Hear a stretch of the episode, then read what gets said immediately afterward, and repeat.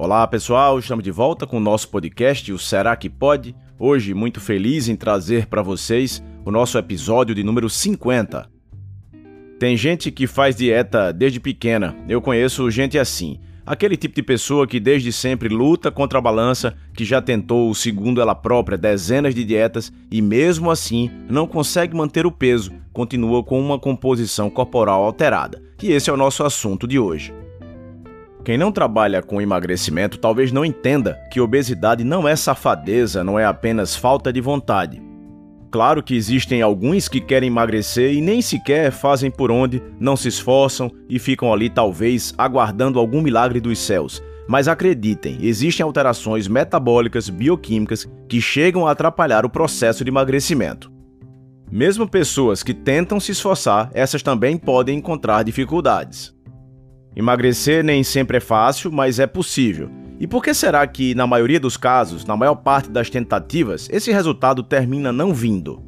Sinceramente, acho que o maior problema é não incorporar a necessidade real de mudança. Lembre sempre dessa palavra, necessidade. Emagrecer é uma necessidade e que vai bem além de questões estéticas. Quando reconhecemos uma necessidade na nossa vida, quando absorvemos essa ideia de verdade, não existem limites que sejam intransponíveis. As dificuldades elas continuarão existindo, mas o nosso foco, a nossa meta nos faz seguir em frente, sem cessar contra tudo e todos, nos levando de encontro ao que realmente precisamos e queremos.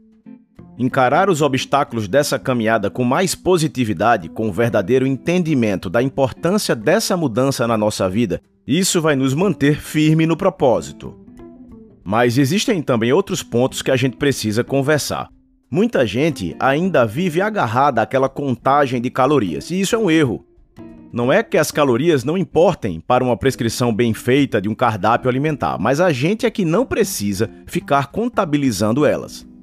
Tem gente que fica tão de olho nisso que acha, por exemplo, que produtos sem calorias, como um refrigerante zero, pode fazer parte da dieta são aqueles que se preocupam mais com a quantidade do que com a qualidade da comida. Acham tranquilo consumir um doce no lanche, um chocolate de baixa qualidade, cheio de açúcar e também de gordura trans, desde que esteja dentro da sua contagem diária de calorias. Vejam, melhor do que pensarmos em déficit calórico de uma forma simples, nós devemos pensar em déficit energético para emagrecer.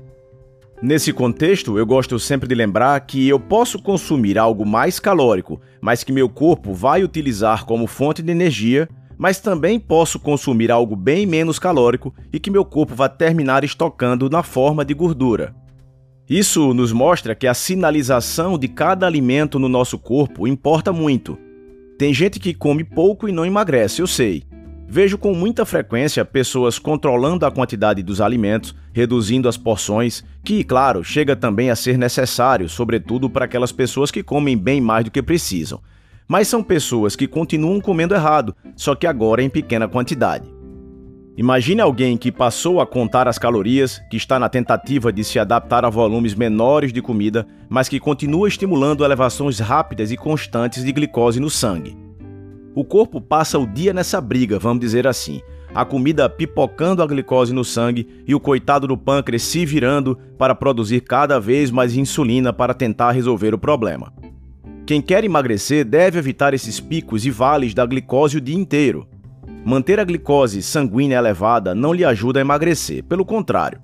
Além de comprometer cronicamente a sua saúde celular e também tecidual, vai terminar lhe engordando ainda mais.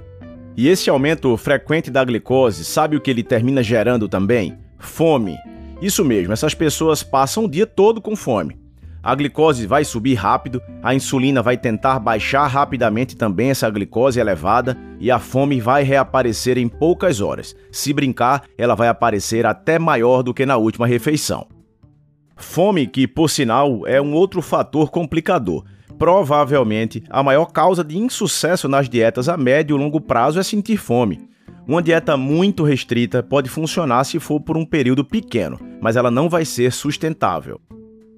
Em resumo, para emagrecer, para mudar de verdade, você precisa mudar o seu padrão alimentar. Pense em nutrientes, esqueça as calorias vazias, coma somente quando realmente estiver com fome.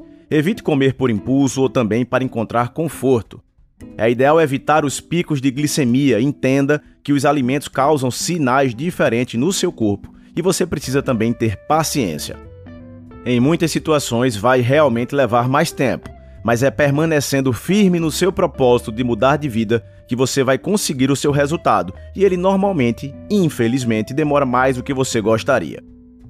De preferência, busque uma equipe para lhe acompanhar, uma equipe multidisciplinar.